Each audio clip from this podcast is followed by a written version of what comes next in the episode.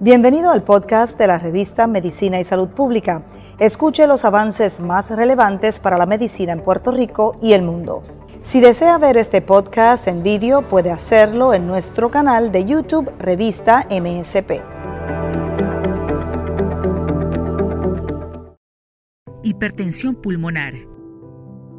La hipertensión pulmonar es un tipo de presión arterial alta que afecta las arterias de los pulmones y al lado derecho del corazón. En una forma de hipertensión pulmonar llamada hipertensión arterial pulmonar, los vasos sanguíneos de los pulmones se estrechan, bloquean o destruyen. El daño reduce el flujo de sangre a través de los pulmones y la presión en las arterias pulmonares se eleva.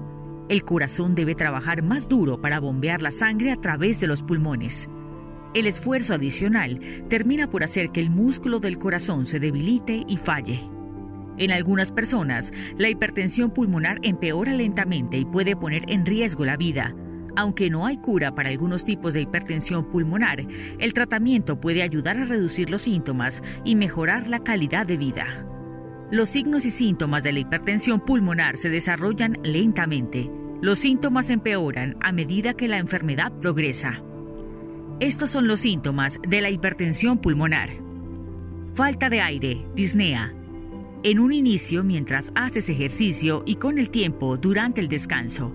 Fatiga, mareos o episodios de desmayos, síncope, presión o dolor en el pecho, hinchazón, edema en los tobillos, las piernas y con el tiempo en el abdomen, ascitis, color azulado en los labios y la piel, cianosis, pulso acelerado o palpitaciones del corazón.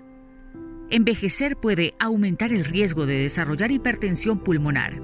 La afección se diagnostica con mayor frecuencia en personas de 30 a 60 años. Sin embargo, la hipertensión arterial pulmonar idiopática es más común en los adultos jóvenes.